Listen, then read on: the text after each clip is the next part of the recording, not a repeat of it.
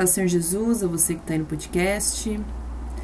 É, lembrando que você pode sempre assistir pelo Instagram, online, aos sábados, 19h40, ou a live salva, ou pelo podcast. Podcast é, pode encontrar pelo Spotify, pelo Deezer, é, tem o Google Podcast, e aí encontra com o nome Jesus Atrai com Cordas de Amor.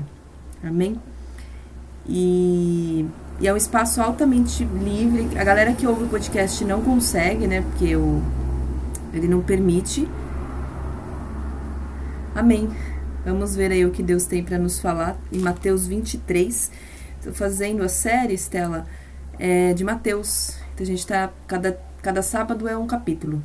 Então a gente está em Mateus 23. Vamos ver o que o Senhor quer falar com a gente, porque eu nunca estudo a palavra antes. Amém. Então eu dou a liberdade para o Espírito Santo se manifestar. E essas lives de Mateus 26 têm sido meio que um estudo, ao mesmo tempo que é uma ministração da palavra. E é um espaço muito à vontade. Quem ouve pelo podcast não consegue fazer isso, mas quem está pelo Instagram consegue fazer ao, ao mesmo tempo. Se tiver dúvida, então, pode ficar muito à vontade para tirar dúvidas. Se tiver crítica, é, se quiser trazer comentário, se quiser, sei lá, total liberdade, pedido de oração, compartilhar versículo, total liberdade. O pessoal do podcast também, se precisar, entre em contato pelo direct do Instagram. A bom do Instagram é cordas.deamor. E, enfim, total liberdade mesmo. O que eu não souber responder, eu oro até Deus trazer a resposta. Em algum momento ele traz, quando ele quer, ele traz. E também se tiver pedido de, de lives, depois dessas eu tenho lives para fazer que o pessoal andou pedindo de batismo, Apocalipse 22, a história de José, então tem umas lives aí pendentes. Amém? Daqui a pouco o pessoal entra. E vamos lá, vou fazer a oração inicial e quem for entrando, se assistir depois, ouvir depois, que Deus abençoe sua vida, quem mais estiver assistindo com você. Amém? Pai querido e amado, Senhor, estou na tua presença, com a vida de todas as pessoas, Senhor, que estão ouvindo, seja nesse exato momento, ao vivo, seja depois. Pai, eu louvo teu nome. Espírito Santo, obrigada por tudo que tem feito. Tu és grande, magnífico. Continue nos dando sabedoria, instrução, ensino. Deus abençoe os lares, as casas. Pai querido, traga sabedoria aos nossos corações, entendimento, prudência, para que a gente saiba caminhar por todos os teus caminhos, por tua vontade, que a gente busque, como diz em Pai Nosso, primeiramente o teu reino, ou seja, que a gente sempre busque primeiro a tua vontade, que a gente busque primeiro a tua face, que a gente busque primeiro sempre o teu querer, para nós podermos agir entendendo que é o seu nome que é proclamado e não o nosso. Tudo é para tua honra e glória. Pai, muito obrigada por tudo. Louvado seja o teu nome. Em nome de Jesus, abençoa este momento, abre os nossos corações, trazendo um solo fértil e abençoa, Deus, a nossa mente para entender o que o Senhor está nos passando. Estou aqui, Senhor, como instrumento, que não seja a minha boca mais a sua, que não seja a mim mesma, mas o Senhor em mim. Traga para mim, Senhor, toda a interpretação, todo o entendimento necessário para passar adiante. Em nome de Jesus é o que eu peço hoje e sempre. Amém. Amém? Bom, vamos lá então. Mateus 23. Lembrando que nós estamos no momento final. É, logo a gente entra no último versículo, capítulo, né, que é Mateus 28, que é a ressurreição de Cristo. E estamos pré, muito próximos também de da crucificação de Jesus. Então, Mateus 23, o título de Mateus 23 é Jesus critica os líderes religiosos. Amém? É, ele é um capítulo grande, então eu vou parando conforme eu sentir. E é sempre legal entender é, uma coisa que eu gosto muito, né? Jesus tem dois públicos, né? Como nós temos dois públicos.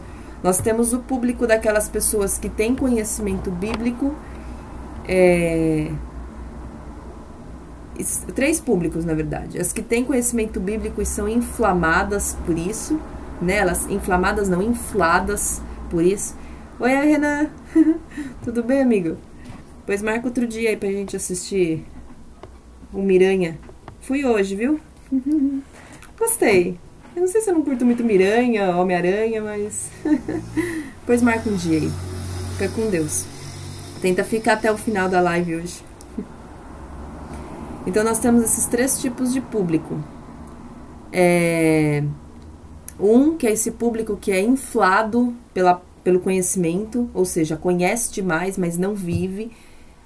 Age às vezes com hipocrisia, usa da palavra de Deus para se esconder ou para se vangloriar. Ô louco, como não vai mais?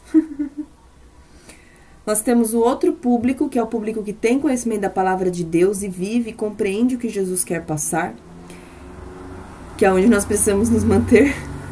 E nós temos outro público que é o público que não conhece a Deus ainda. E Jesus é muito interessante quando a gente observa a palavra, que ele sempre falava de duas formas. E aqui a gente vai ter um momento que ele vai falar com os fariseus. E a conversa com os fariseus é sempre muito ácida, porque Jesus conhecia o coração desses homens, eram homens cheios de conhecimento bíblico, mas não praticavam, tanto que não o reconheciam como filho de Deus. E isso é um problema, porque quem não reconhece Jesus como filho de Deus, não o tem por Senhor e Salvador, tem ele como mais um, né? Oi, Clau, tudo bem? A paz do Senhor Jesus. Ai, Clau, tô dando risada que eu lembrei da mochila. Mas amém, que bom que encontrou a mochila, né? É... Eu perdi. Voltando são porque quando as, pessoas elas têm esse conhecimento bíblico e elas não executam, que era o caso dos fariseus, dos doutores e mestres da lei, essas pessoas se tornavam hipócritas. E não reconhecer Jesus como filho de Deus é não reconhecer a identidade. E quando a gente não reconhece a identidade, a gente não sabe para que, que serve. Então, olhar para Jesus e ver ele como mais um é complicado, porque ele não é mais um. Né? Eu fico me perguntando assim, será que eu gosto de perguntar isso para as pessoas, né? Esse celular que você tem, se eu te pedisse, você me daria? Eu já fiz essa pergunta para algumas pessoas, elas falam não sempre. Não, não daria. Eu, pois é, né? Deus deu o filho dele por você, deu o filho dele por mim, deu o filho dele por nós. Oi, Ramon, paz Senhor Jesus, tudo bem? Tenta em Bragança quando você conseguir, Ramon. Amanhã a gente vai lá na Tainara de novo, amém? A gente vai entregar os brinquedos. Quando quiser, fique à vontade. Então, Jesus não é só mais um na fila do pão. Jesus é o Filho, Jesus é o unigênito. o que significa? Como assim ele é unigênito se nós todos somos filhos? É uma coisa que a gente tem que tomar um pouco de cuidado, porque a Bíblia, uma coisa que é importante que todos que assistem saibam, né? As lives, é que Aqui eu não trago conceitos religiosos, amém? Aqui eu não estou à frente de uma religião, eu não estou à frente nem da, da minha comunidade. Aqui, o Concordas de Amor é um espaço que visa passar adiante a palavra de Deus, independentemente da religião. Amém? Então eu não vou trazer contextos religiosos. E existem coisas das religiões todas que são dogmas, que são rituais que fazem parte da religião, mas não são bíblicos. Isso é em qualquer religião que a gente entra. Então, a, a intenção do Concordas é explicar e mostrar biblicamente que aquilo não está correto. Por quê? Ah, Ana, você está batendo de frente com religião? Não estou batendo de frente com religião. Eu trago o conhecimento, o entendimento a partir da palavra. Não estou indo contra a religião, de maneira nenhuma, porque ela é necessária a religião e o espaço físico são necessários para unir pessoas. Mas eu preciso ter o um entendimento se aquilo que está sendo passado é verdade ou não. Porque muitos dogmas, muitos rituais das religiões foram criados em épocas que às vezes eram usadas exatamente para trazer uma certa manipulação do povo. Por que, que isso acontece? Porque é feito por ser humano. E a palavra de Deus ensinada por quem não tem o verdadeiro coração naquilo, infelizmente, ela é ensinada com segundas intenções. Ana, por que, que Deus deixa? Aquela pessoa que faz aquilo, ela vai se ver com Deus. Enquanto isso, existem outras pessoas que, com a boa intenção e o coração em Deus, vão buscando passar a verdade. Outra coisa que eu prezo muito nas minhas lives é sempre falar: leia a Bíblia. Né? Tenha conhecimento bíblico. Não fica com o conhecimento do seu líder religioso. Não faça isso. Porque você não sabe se aquela pessoa está manipulando, você não sabe se aquela pessoa, sem querer, está errando. Porque se eu não tenho conhecimento, às vezes a pessoa está pregando com toda boa intenção, está ministrando a palavra com toda boa intenção. E como ser humano, ela pode, como ser humano, ela pode ter alguma falha, ela pode sem querer passar algo errado. Então pode ser por querer, mas também pode ser sem querer. E se a outra pessoa que está ouvindo não tem conhecimento bíblico, ela não consegue rebater, ela não consegue fazer ter o, o trazer o verdadeiro entendimento.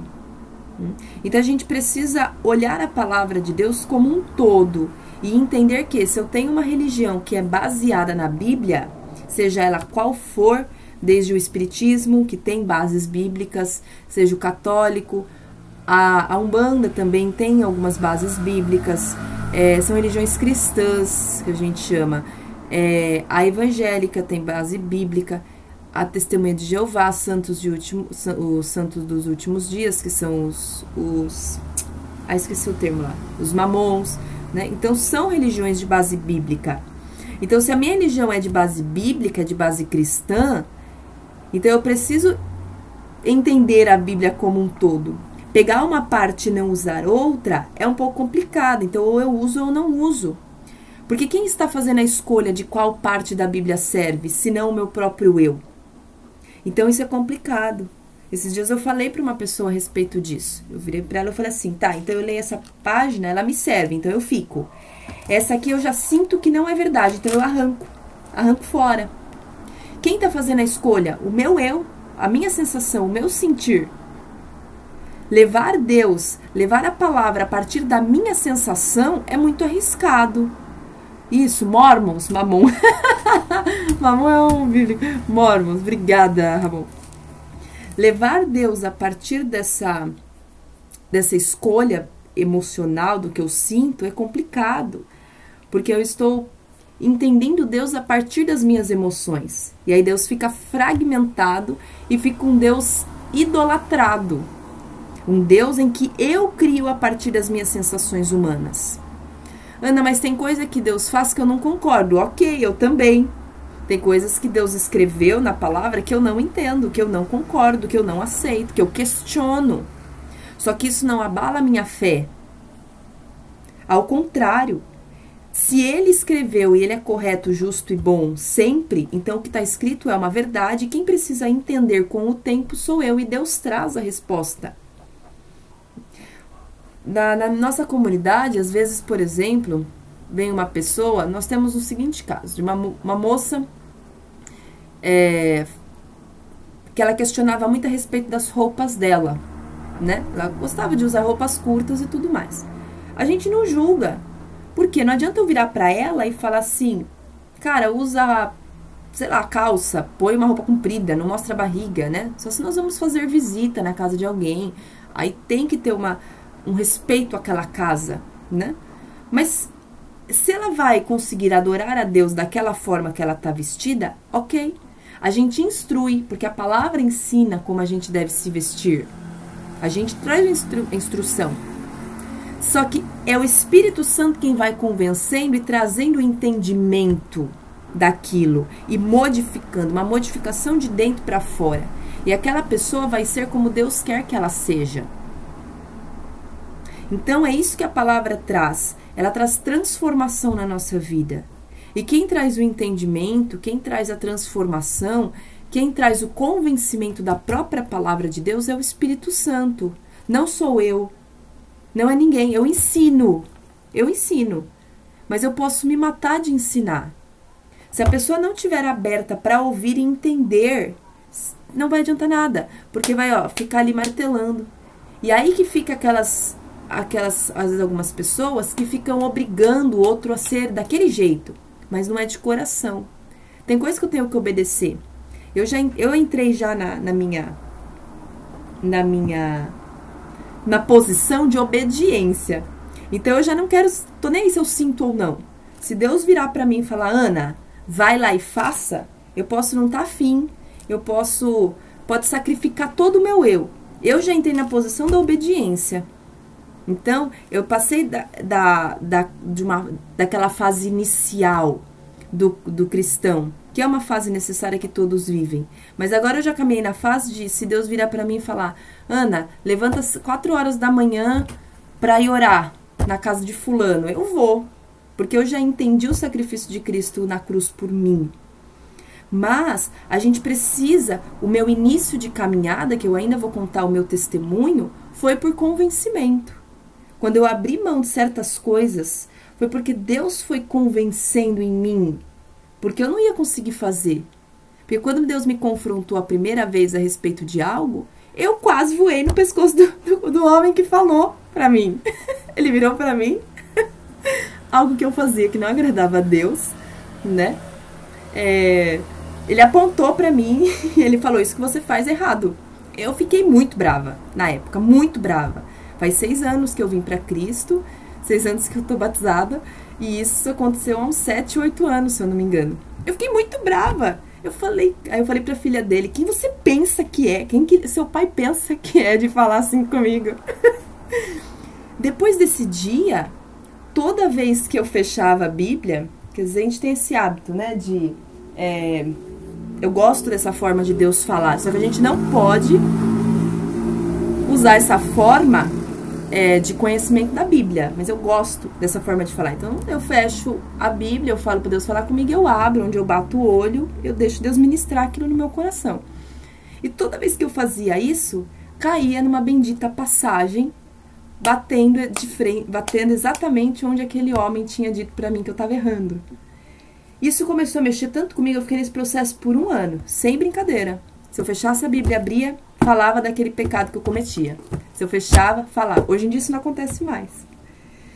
E aquilo começou a me incomodar tanto, tanto, tanto, tanto, tanto, que no final do ano eu já tinha me livrado do que Deus estava pedindo. Só que aquilo foi início de caminhada com Cristo. Então, abrir a Bíblia e sempre ver Deus falando daquilo começou a trazer um convencimento e um entendimento de que aquilo que eu estava fazendo era errado. Hoje em dia eu já não caminho mais assim, porque a gente cresce, Existem versículos bíblicos que falam que para que vocês cresçam e tenham a estatura de Cristo. Tem outro versículo que Paulo fala para que vocês já não se alimentem mais com leite, mas com alimento sólido. Porque existe um momento do cristão beber leite, mas existe um momento que é aquela a fase inicial, sabe? O ser cuidado, o ser amparado, o compreender a palavra, o caminhar na meninice mesmo, ah, mas eu não quero fazer aquela birrinha, né? Mas vai começar a existir um momento que a pessoa vai começar a crescer espiritualmente. E aí aquelas conta-gotas, aquelas mimizinhas, coisinhas, já não serve mais. E aí Jesus vai entrar, a fase mais a mais dolorida, mas é a mais gostosa. Que é quando a gente começa a comer alimento sólido, né? Quando a gente começa a ter o espírito fortalecido. E é maravilhoso entrar nessa fase. Se Deus pede para você entrar na fase do amadurecimento espiritual, saiba que vai doer, mas coloca o pé. Coloca o pé, porque é muito bom. Assim, Ramon tá escrevendo aqui, né? O espírito purifica de dentro para fora, é um caminho sem volta, é um caminho sem volta. Doloroso, mas que do... gente, é maravilhoso. É muito bom. É a única dor. Eu falo assim, cara, ser humano, né? Você sofre no mundo e com Deus. De qualquer forma, sofrimento por sofrimento, eu prefiro com Deus porque ele amadurece. Eu tenho a certeza de que aquele sofrimento vai me curar e não vai voltar.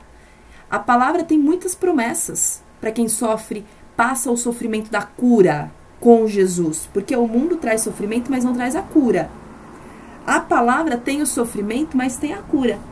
Princess quem és tu, amada Prince 0.15? 0.1.5. Então, sofrimento por sofrimento, então eu vou ter o sofrimento com Cristo, que vai me trazer um resultado, vai me trazer uma cura, vai me trazer aproximação com Deus, vai me trazer amadurecimento espiritual. Amém? É, há cinco anos, Ramon escrevendo aqui, há cinco anos atrás eu frequentava shows de rock pesadíssimos e ao mesmo tempo estava tocado pelo evangelho. Foi uma confusão mental absurda. Exatamente. Por quê? Quando o Espírito Santo entra, algumas coisas ele vai querendo que se mova, né? É, às vezes as a gente vai a gente tá dentro de Mateus 23, apesar da gente ainda não ter começado a ler nenhum versículo. Porque o que, que vai acontecer com os fariseus? Eles são pessoas tomadas da palavra de Deus. Eles têm um conhecimento absurdo que ninguém tinha. O próprio Cristo reconhece isso. Nós já lemos em algum versículo. Mas eles não tinham o Espírito Santo. A Bíblia vai dizer que a letra mata, mas o Espírito vivifica. O que, que significa, Ana? Significa que isso aqui, gente, é só uma folha, é só um papel. Eu sou louca para fazer uma ministração. Esse dia eu tava pensando, eu falei, Deus, se o Senhor não me punir por isso, eu vou comprar uma Bíblia e eu vou rasgar ela inteira na frente do povo e mostrar que o quê? Gente, é só um pedaço de papel. Se eu não viver isso, ele é morto. É, gente, é morto. Eu só não rasgo essa Bíblia porque ele é meu xodozinho, sabe? ela tem minhas anotações, né?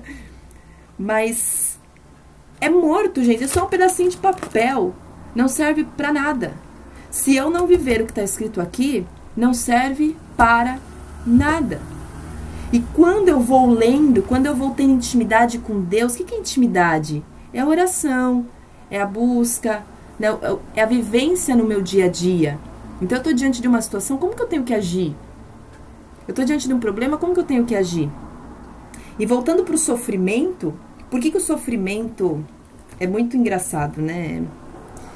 É, eu sou psicóloga, mas eu também passo em psicólogo, né?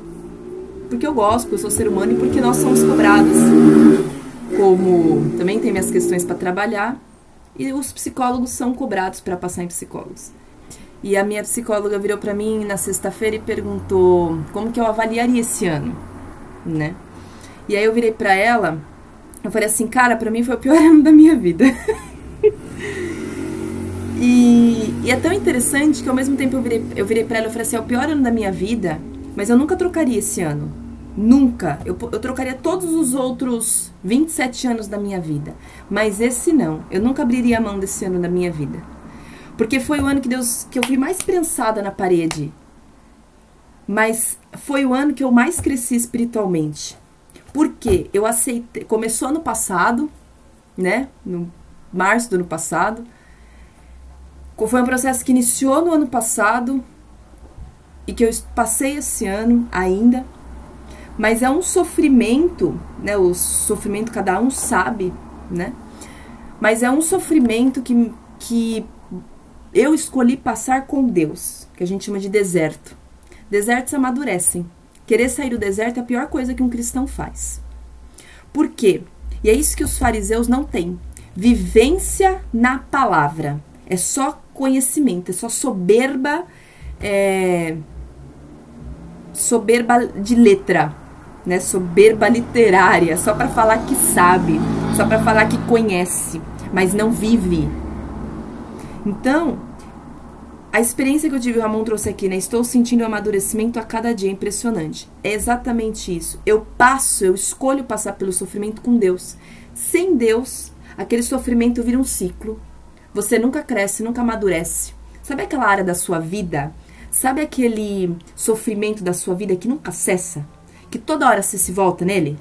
Passa uma fase você tá bem, uma fase você volta para ele. Uma fase você tá bem, uma fase você volta para esse sofrimento. Se você começar a passar esse sofrimento com Deus, conhecendo a partir da palavra o que ele te instrui, eu tenho certeza que ele vai doer, mas já dói no mundo, então sofrimento por sofrimento, dor por dor. Só que quando você está sem Deus, passando por aquele sofrimento sem Deus, sem entendimento da palavra, sem ajuda do Espírito Santo, sem oração, sem persistência e permanência, aquele sofrimento para por um tempo, mas volta e não produz cura. Ao contrário, sempre volta pior. Agora, com Deus, você acha que você vai morrer. Isso nunca fez tanto sentido na vida para mim como esse ano. Você acha que você vai morrer. Mas quando aquela angústia acessa, você fala: caramba, eu não morri e a palavra de Deus se cumpriu. Então, passar o sofrimento com Deus é saber, por exemplo, Jesus passou 40 dias no deserto, sobreviveu. A palavra diz que ninguém é tentado mais do que consegue super, suportar e que Deus dá o escape. Então, se eu acho que eu vou morrer, eu não vou. Porque a palavra de Deus não é mentirosa. A palavra diz que o choro dura uma noite, mas a alegria vem pela manhã. A palavra diz que quem planta com tristeza colherá com alegria. A palavra diz que a glória da segunda casa será maior do que a primeira. A palavra diz que, ele tem, que Deus tem dupla honra. Só que a palavra tem tudo isso daqui, entre muitas outras promessas. A palavra diz que no tempo da angústia eu me lembro do Senhor e clamo a Ele e Ele me livra. A palavra diz: mil cairão ao teu lado, dez mil à tua direita, mas você não será atingido. A palavra diz: Eu te sustento, não temas, filho meu, não te espantes, não te assombres, eu te seguro com a destra da minha mão. A palavra diz: Seja forte corajoso, né? Eu, eu é, não temas, seja forte e corajoso. Então são versículos que durante este ano me acompanharam muito. Por quê? Eu tinha que ter todo o tempo me lembrando e fortalecendo a minha fé para entender que vai passar e que aquilo vai produzir semente e que aquilo vai produzir cura. E eu entendi isso tanto, mas tanto, a ponto de não trocar esse meu ano. A Ana do início do ano não é a Ana desse, desse final. O crescimento que eu queria ter diante de Deus eu tive. O amadurecimento, a intimidade que eu sempre quis ter com Deus, eu já coloquei os, os dois pés, né? Ou estou colocando o segundo pé, porque Deus é sempre inesgotável, você sempre pode ir mais fundo mas porque eu aceitei passar pelo processo sem sair dele. Eu aceitei passar pelo deserto sem sair dele. E a gente precisa aceitar passar pelo deserto, porque sair do deserto só traz sofrimento e prolonga a dor e adia as promessas. Porque depois de todo o deserto tem terra prometida. Depois de todo sofrimento tem tempo de, de descanso. Vem a promessa, só, só Vive o propósito quem passa pela, pelo processo. E é tão lindo entender isso, é tão lindo, porque quando você. Porque, por que, que você passa pelo deserto? Para aprender a ter intimidade com Deus, para aprender que é, é, eu aceitei ficar sozinha, tanto que as pessoas não sabem. Né? Eu posso falar para alguém, cara, esse ano foi o pior ano da minha vida. E uma pessoa pode olhar para minha cara e falar, mentira. porque eu nunca estive tão alegre, saltitante feliz por aí. Por quê? Eu aceitei passar pelo processo com Cristo, né? Só Deus e eu sabemos quantas vezes eu ia lá e falava: Deus, socorro, tá apertando agora. E aí, uh, lavava o rosto e continuava. Por quê? Caminha com Cristo, anda com Cristo. Porque durante esse tempo ele está ali curando, ele está ali restaurando. Você, aí você vai obedecendo, você vai fazendo, você vai crescendo, você vai de, criando dependência de Deus. E aí é interessante que é um processo que parece que todo mundo some. Parece que você é colocado sozinho. Por quê? Dependência de Deus. É uma dependência do Senhor Jesus, uma total dependência dele. Uma, uma total vida baseada nele. Em que ele vai guiando, em que ele cuida, em que ele cura, em que ele transforma, em que ele faz.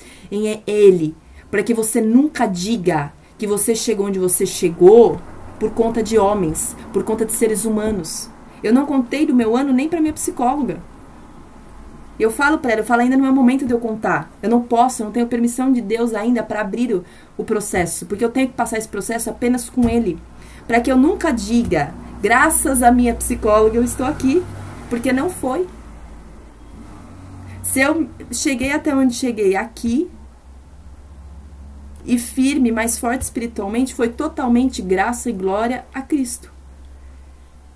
Se eu sou posta em lugares altos, se eu sou elogiada, se Deus me confiou tantas coisas, é pura e simplesmente graças a Deus, graças a Cristo.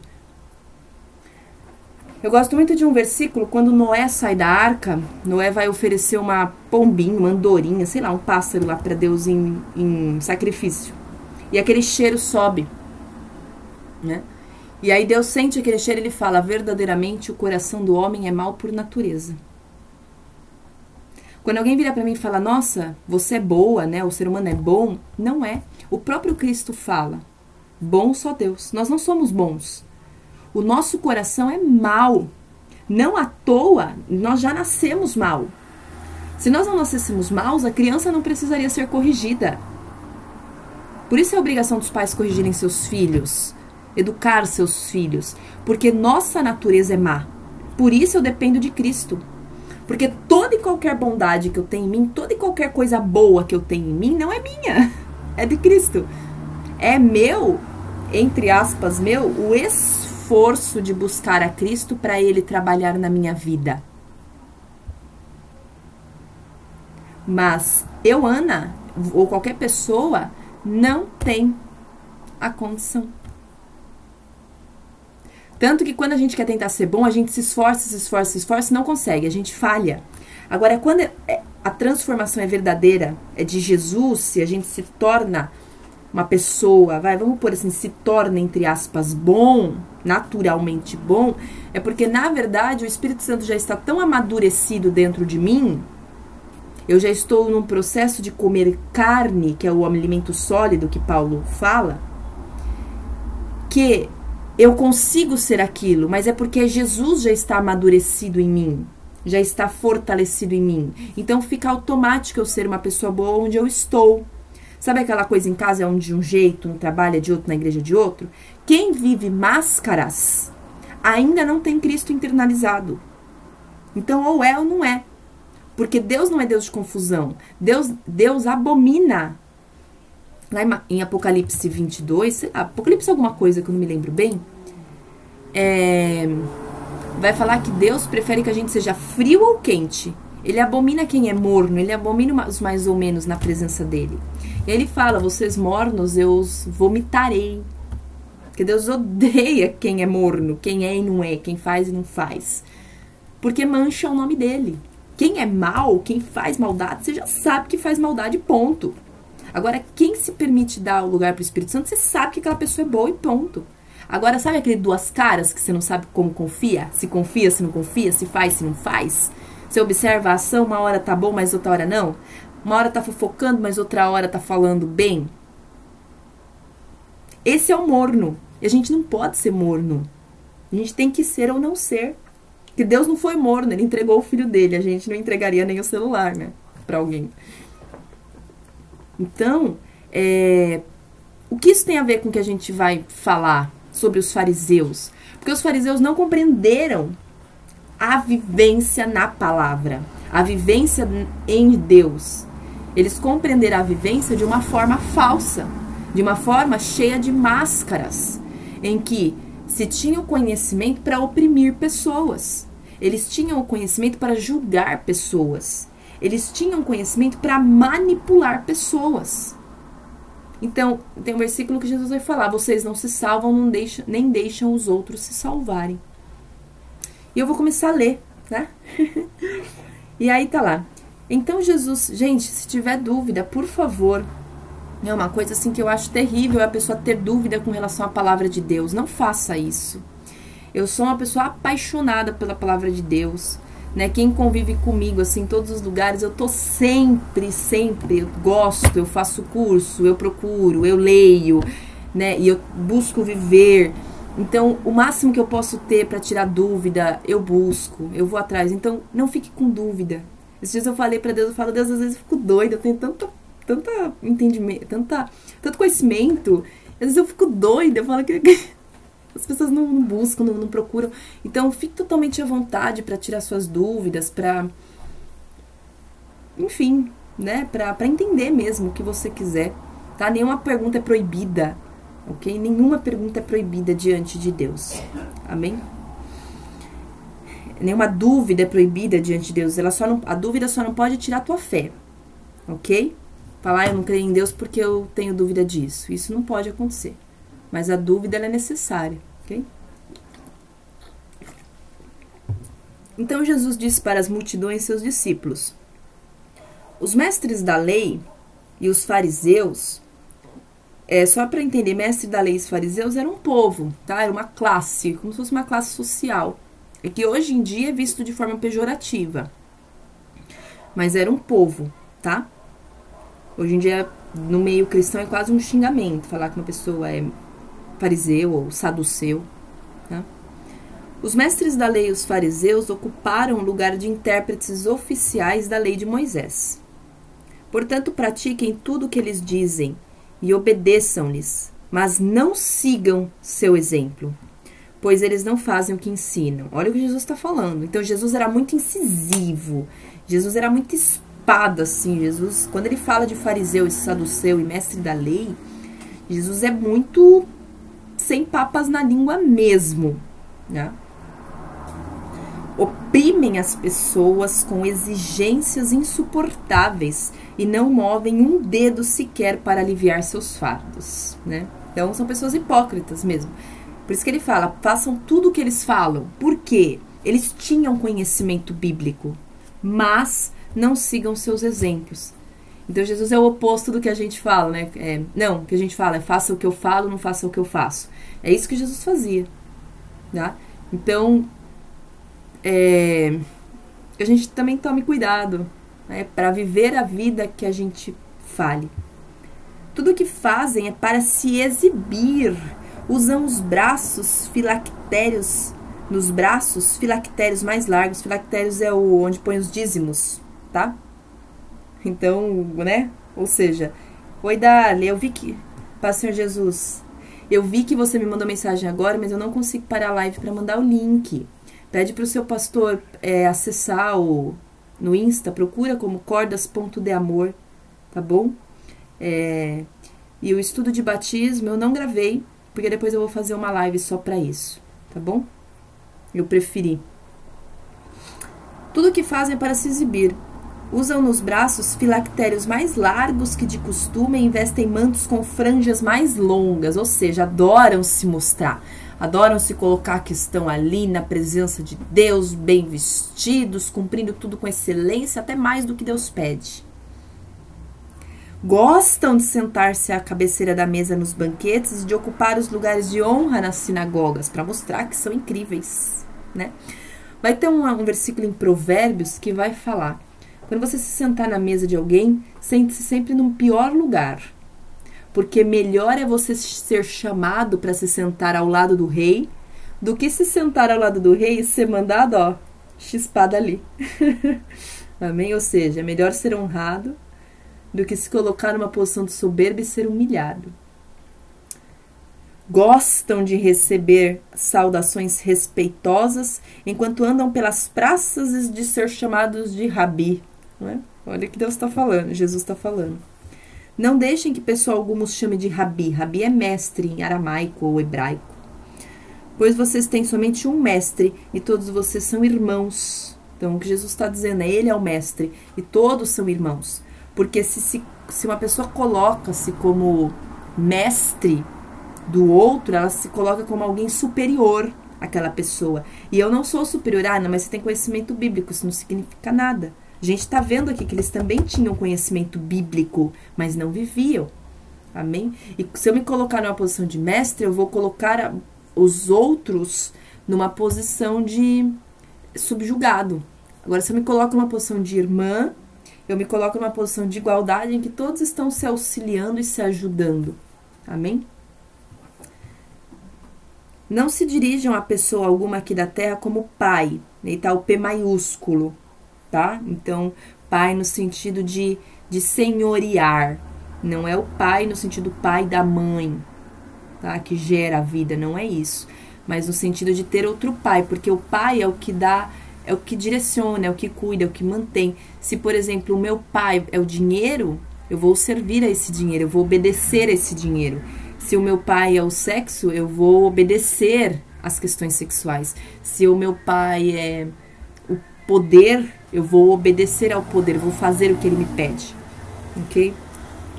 Pois somente Deus no céu é seu Pai. Rafa, oi, Rafinha! Ah, que bom te ver.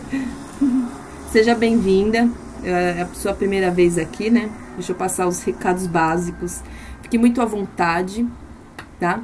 Você pode assistir online ou pode ouvir o podcast depois ou assistir a live depois também.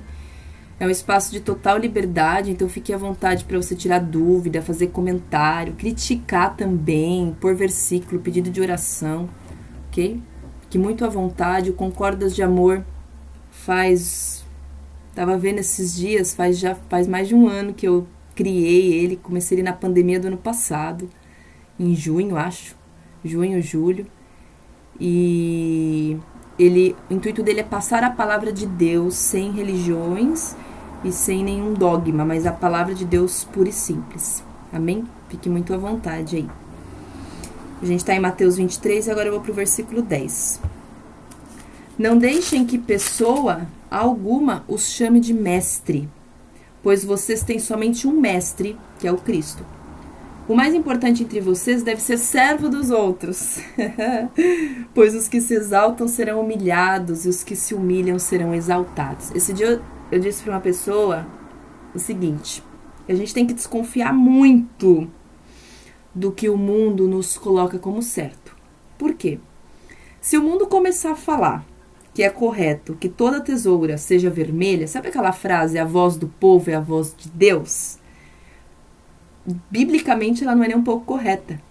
Porque a, o cristão, ele vai na contramão. Né? E é muito difícil obedecer a Deus. Vamos pegar a história de Noé. Vamos lá, gente. vamos, vamos lá. Deus vira para um homem e fala: vai lá, cata um bando de madeira e constrói uma arca enorme. Porque eu vou fazer chover 40 dias e 40 noites. Vamos lá. Primeiro que já começou pedindo uma, um barco grande, enorme. Né? Vamos lá. Qualquer um de nós aqui provavelmente zombaria se um ser humano do nada chegasse e falasse: Eu vou construir um barco enorme. Aí ainda fala: dois animais de cada espécie. Tudo bem, não vou por ser humano, eu vou por animal. Vai chover por 40 dias e 40 noites sem parar. E vai encher tanto que vai todo mundo morrer. Pera lá. Vamos pensar naturalmente agora, sem a visão da fé. Quem é que vai acreditar? É na loucura que Deus trabalha. é na loucura. Quando Deus pede algo pra gente, aí que entra o processo e o deserto que eu tava falando até agora, Deus não pede coisas padrãozinha. Então Deus de repente é aquele, gente, eu aprendi a obedecer na, na, na marra. Porque teve um determinado dia que Deus virou para mim e pediu para eu falar algo que eu não falei. Porque na minha natureza humana, eu tava meio caducando ali. eu me ferrei legal, gente um processo que eu estava vivendo travou e eu tive que voltar do início. Então eu aprendi. Porque Deus, ele, ele é, Deus é, a Bíblia fala que as coisas espirituais são loucas para o mundo. Então, biblicamente, não no sentido pejorativo, Deus é louco. Porque ele trabalha na contramão do sistema, ele trabalha na contramão do que o mundo diz que é certo. A voz do povo é a voz de Deus? Não, isso é uma mentira. Então, se Deus virar um dia para você e sei lá, falar: Meu, pega sei lá, pega o seu. Né? Pega, su, pega sua família e muda daqui, vai pro Paraná. Sei lá. Vai. Se Deus virar para você um dia e falar, pega tudo que você tem, vende, porque eu vou te dar o dobro, faça. Se Deus virar para você um dia e falar, sai da sua cadeira e vai dar um abraço naquele mendigo, faça faça. Porque Deus ele não trabalha nas coisas normaisinhas e padrão. Se a gente pega histórias bíblicas, olha o que Deus pede para Moisés, né? Abre o mar. Deus leva o povo todo até um mar fechado, com gente vindo atrás. E aí ele fala: agora pede para o mar abrir. Gente, para, né? Vamos pensar numa visão natural, é loucura. Deus, é, Elias, Deus vira para Elias e fala: manda cair fogo do céu. E Elias encharcou aquela oferta de água. E o fogo do céu desce aquele tudo aquilo que queima. Então Deus não pede padrão. Tem um rei de Israel que o profeta vira para ele e fala: "Você quer ser curado da lepra? Mergulha sete vezes naquele mar lá, sujo pra caramba. Na sétima o cara sai curado." Hum. Então, Deus pede coisas loucas, coisas que não são padrão. E os ensinos dele também não são padronizados com o mundo. Então, a gente tem que tomar muito cuidado com com algumas coisas que às vezes a gente pode fazer achando que é o certo. Se Deus coloca uma pessoa num poder, amém? Se Deus coloca a pessoa no poder, e todo poder, tudo, tudo tá no controle de Deus. Tudo é de Deus para Deus, por Ele, dele, ok? Todas as pessoas podem estar baseadas em Deus? Não, às vezes pode ter alguém no poder que não está seguindo a orientação de Deus. Tá ali para oprimir o povo. Mas todas as pessoas que estão em algum cargo de poder, de chefia, de liderança, ela tem que entender que Deus a colocou ali e que ela precisa buscar em Deus como liderar. Só que a, qualquer posição de liderança é altamente difícil e cobrada. Altamente. Quem está em qualquer posição de liderança pode ser o chefe da casa, pode ser um gerente de uma empresa, pode ser o líder religioso, um diretor de uma escola, é, pode ser, sei lá, o CEO de uma empresa. Não importa. Qualquer posição de poder. E de um professor na sala de aula, ele é o líder daquela sala de aula. A pessoa ela tem que entender que ela é o líder naquele espaço. E como liderança, ela está guiando algo, alguém para algo. E se isso não está bem definido, ela nem ela sabe o que está fazendo com a própria vida, nem com a vida daquelas pessoas que estão, entre aspas, nas mãos dela. E qual é o grande problema disso tudo? Liderança, às vezes, tem que fazer o que o povo vai retrucar. Não adianta mas tem que fazer o que é certo. Porque quando a gente entende que eu, você, nós, na verdade, devemos satisfação para Deus e que Ele é quem livra, quem honra, quem cuida, quem protege, né? Por exemplo, é... por que, que é tão difícil obedecer a Deus, principalmente num cargo de uma posição de liderança? Vamos supor que Deus vire. Vou pegar o exemplo de Moisés, ok? Moisés, para mim, é perfeito. Moisés foi muito oprimido pelo povo. Deus pedia para Moisés fazer certas coisas e Moisés fazia, o povo criticava. Só que o que, que Moisés entendeu? Que dane-se. Porque se ele está honrando a Deus, quando eu entendo que a minha honra, na verdade, vem de Deus, não, não me importa. Olha Jesus, Jesus passou por tudo que passou. Foi maltratado, foi não sei o que, não sei o que lá, mas ele entendia que a vida dele estava em Deus. Então vamos supor que numa posição de liderança, Deus vira para a pessoa líder e fala assim: Olha, é, eu quero que você fale para alguém tal coisa. Aí pode ser uma pessoa que você morre de medo de falar. Aí você fica, né? E, e geralmente se a liderança não compreende bem, ela pode ter medo de fazer aquilo ou de falar aquilo que Deus está pedindo. Só que aí eu tenho que entender uma coisa anterior. Deus protege, Deus guarda. Se eu estou obedecendo a Deus, Ele honra. Se eu estou obedecendo a Deus, Ele vai me guardar, Ele vai me proteger. Mil caem do meu lado, dez mil de minha direita, mas não sou atingido. Então, a liderança tem que ter uma intimidade com Deus muito grande. Muito grande. Porque ela precisa exercer aquilo que, na verdade, é o correto diante de Deus. Todos os reis, hoje eu estava com duas pessoas. Em determinado momento eu parei, eu observei a personalidade das duas pessoas, eu parei eu falei: um é o rei e o outro é o profeta. Porque um lidera, um fez amizade assim, nossa, eu falei, gente, vai conquistar todo mundo aqui puxa o povo. É o líder, puxa o povo, orienta, guia. Mas o profeta é o que dá a orientação. Então, todo rei na história bíblica tem um profeta. Tanto que toda igreja, todo espaço religioso tem que ter quem guia, que é a liderança, mas tem que ter aquele que dá o conselho sábio. Os reis bíblicos, eu imagino que na história também, sempre tem os conselheiros, quem dá os posicionamentos, a direção, quem tem o sábio, o conselheiro é uma pessoa que tem sabedoria, que sabe.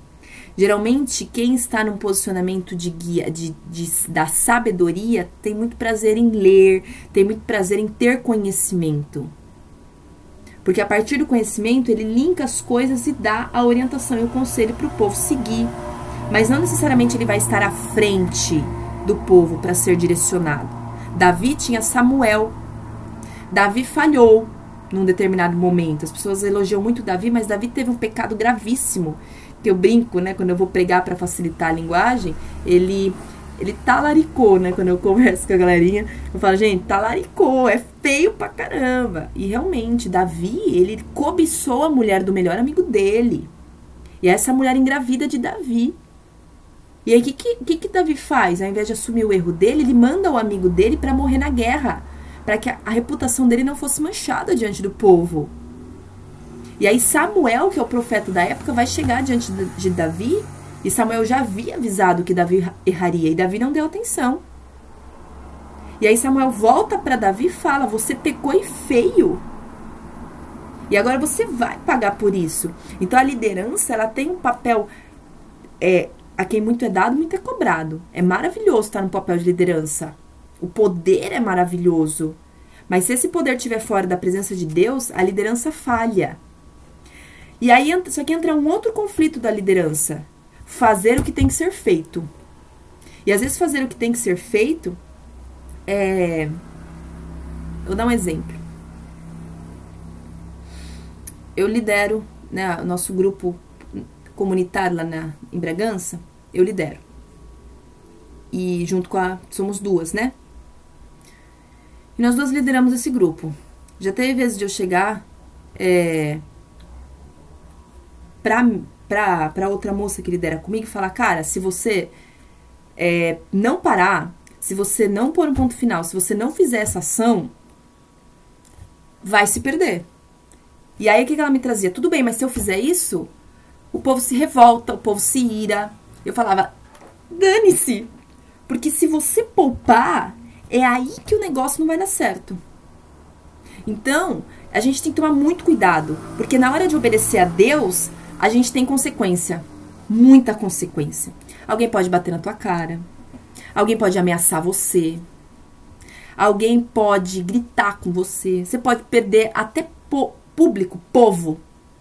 Só que quando você obedece a Deus, você entende, nós entendemos que dentro da obediência, se eu tô obedecendo a Deus, vamos supor que eu fale algo e um monte de gente porque naquele momento a dúvida da, da minha da outra moça junto comigo, da, da liderança, era eu vou fal falar e eu vou perder. E aconteceu. Só que quando eu perco dentro da obediência de Deus, na verdade eu não perco. Agora, fora da obediência de Deus, eu perco. Porque dá a sensação de que a coisa saiu do controle. Só que na obediência a Deus, Deus tem o controle de tudo na minha obediência a Deus, eu entendo que mesmo que a coisa saia fora do meu controle, não sai fora do controle de Deus. Um grande exemplo é a dó. Lembra que eu acabei de usar o meu exemplo? Eu tive dó de falar o que eu tinha que ter dito. Quando eu tive dó de falar para uma determinada pessoa algo que tinha que ter dito, eu perdi essa pessoa. E eu perdi a ponto do meu processo voltar e eu ter que reiniciar alguns passos. Na verdade, eu tive que reiniciar todos os meus passos. Eu praticamente joguei oito meses no lixo de tudo que eu estava passando. E aí, esse reinício de caminhada foi muito mais complicado. Porque, em um determinado momento, como liderança de algo, eu deixei de falar aquilo que eu tinha que ser dito. Por dó.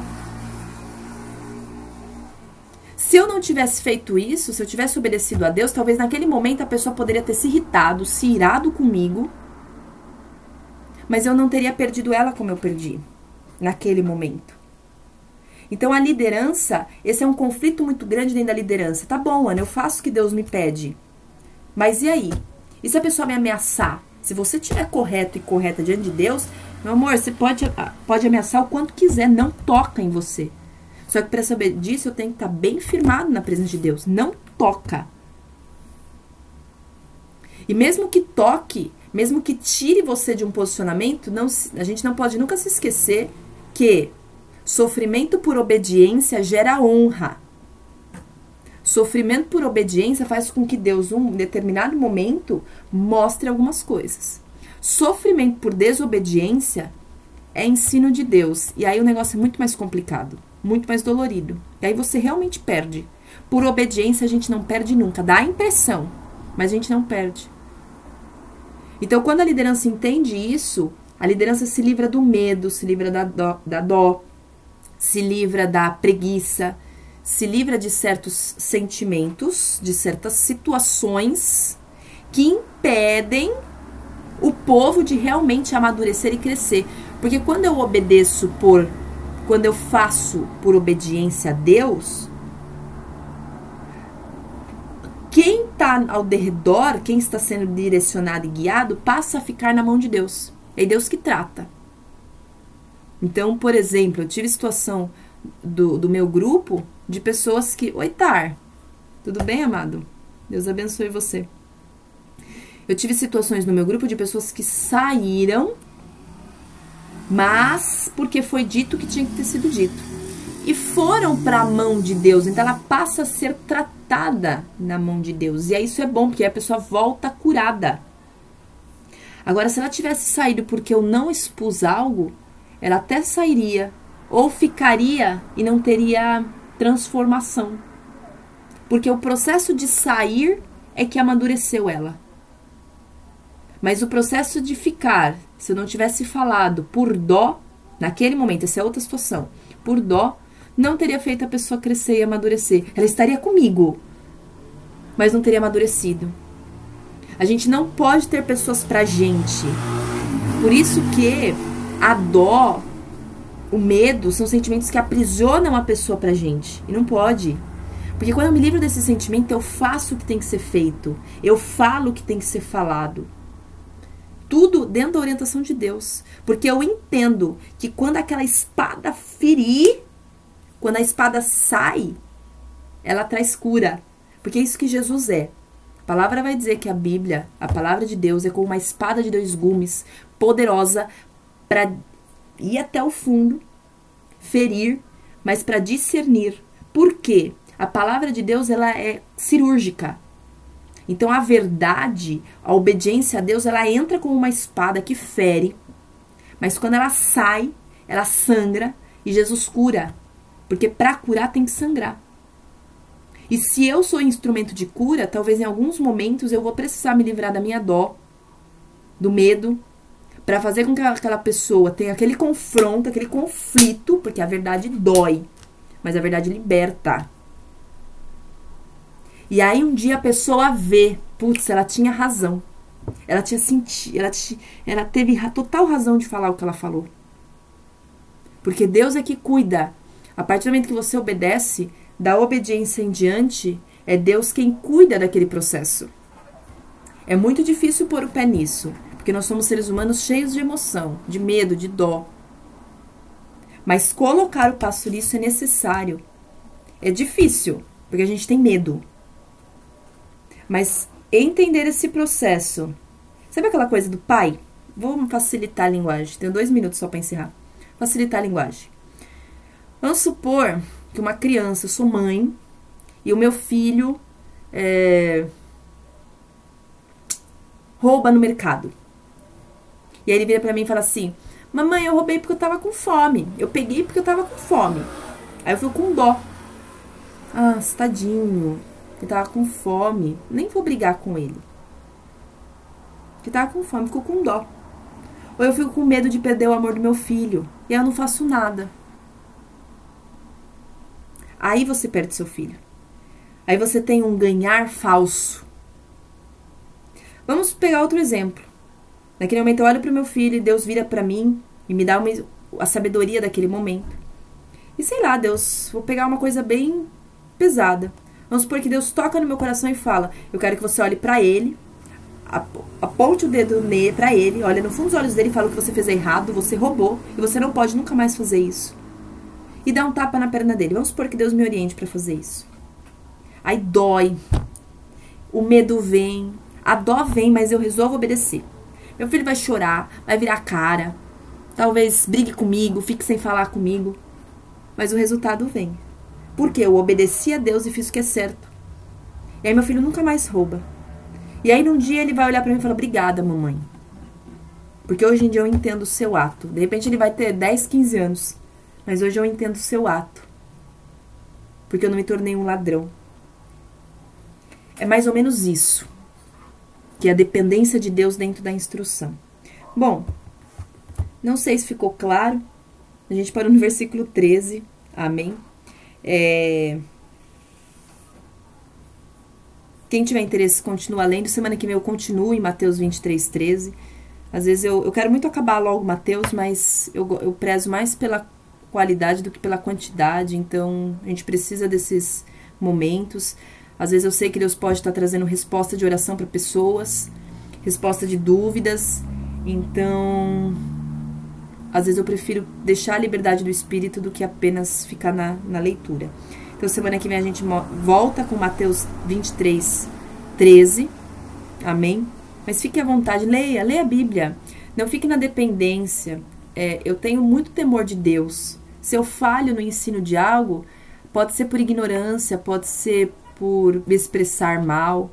Eu tenho muito temor de Deus. Temor de viver a palavra, temor de estudar e passar a palavra correta, corretamente adiante.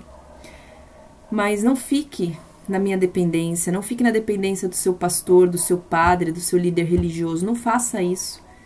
A gente não sabe, o ser humano pode falhar de propósito ou não. Quem é que realmente conhece o coração do homem senão o próprio Deus? Então, busque por você mesmo a intimidade. Não fica usando a fé do outro, a intimidade do outro, é, como sua, sua muleta, né? É sua muleta não, o seu a sua bengala, né? A sua, o seu apoio. Não, não faz isso. Tenha Deus por apoio, não o outro. Amém, Estela. Paz de Jesus. Imagina. Obrigada pelas palavras que o Senhor permita sempre difundir. Amém. Que permita mesmo. Né, que cada vez mais nós proclamemos, porque o mundo está carente. Né, as pessoas precisam muito e ninguém precisa ser formado para falar de Deus. A gente tem que falar de Deus o tempo todo, é, dar chance para o Espírito se manifestar. Né? O tempo todo Deus quer usar pessoas, Deus usa quem Ele quer. Ninguém precisa passar por um curso de instrução bíblica para falar do amor de Deus. Amém? É que estar na presença de Deus vai dando essa vontade de buscar cada vez mais. Amém? E cada um tem o seu papel. É, bom, quem tiver dúvida, se precisar de algo, pode sim me chamar em particular, o que quiser. É, uma das minhas bases como ser humano, como ser humano. Ah, não, você faz isso porque você é psicólogo, não tem nada a ver. Mas uma das minhas bases como ser humano é, é o sigilo. Então, tudo que as pessoas me falam fica comigo, né? Então, independentemente de ela falar ou não, não sai daqui, tá? ah, ok, não vai sair. Amém? Então, quem precisar de algo, se eu souber, se eu conseguir ajudar, estou aqui. Se eu não tiver nada para falar, porque às vezes eu não tenho nada para falar, eu vou falar, ok, desculpa, eu não tenho nada para te falar agora, vou orar, né? E, e é isso. Bom, eu vou fazer a oração. Pensem no coração de vocês, algo que vocês queiram, para que Deus possa sondar nesse momento e atender sendo da vontade dele. Amém? Pai querido e amado, muito obrigada, Senhor meu Deus, por esse momento. Eu sou apaixonada, Deus. Eu amo de todo meu coração de falar da tua palavra, de passar diante, de ministrar o canal que o Senhor me deu, que o Senhor abençoe cada dia mais e cresça, não por mim, mas pelo Senhor, porque verdadeiramente o Senhor deu esse canal e verdadeiramente o Senhor tem confirmado cada dia mais esse canal na minha vida. Eu louvo o teu nome, eu te agradeço de todo o meu coração, abençoa a vida de cada um que aqui está. Livra-nos, Senhor, das enfermidades, livra-nos, Senhor, de todo o laço da morte, nos proteja. Ajuda, Senhor, desperta em nós, no nosso coração, o desejo muito forte, um fogo, Senhor, incessante em nós, para ler a palavra, para orar, para buscar, para jejuar, para estar na tua presença, para desenvolver intimidade e relacionamento com o Senhor toma conta das famílias. Deus protege os laços familiares, todo divórcio, Senhor, toda separação, toda intriga, todas as brigas, todo esse essas separações, Deus, que o Senhor afaste e fortaleça os laços familiares cada dia mais, Pai. Em nome de Jesus é o que eu te peço. Visita o coração de cada um agora, sondando as suas vontades, suas emoções, seus desejos, seus pedidos e curando e atendendo conforme a tua vontade, Pai. É o que eu peço no nome de Jesus, tudo no teu tempo. Seja sempre dada a honra e a glória ao Senhor, no nome de Jesus. Amém. Amém. Que Deus abençoe a vida de vocês. Eu vou encerrar aqui o podcast. Fique com Deus. Desculpa os cinco minutinhos que passou, mas que Deus venha nos abençoar.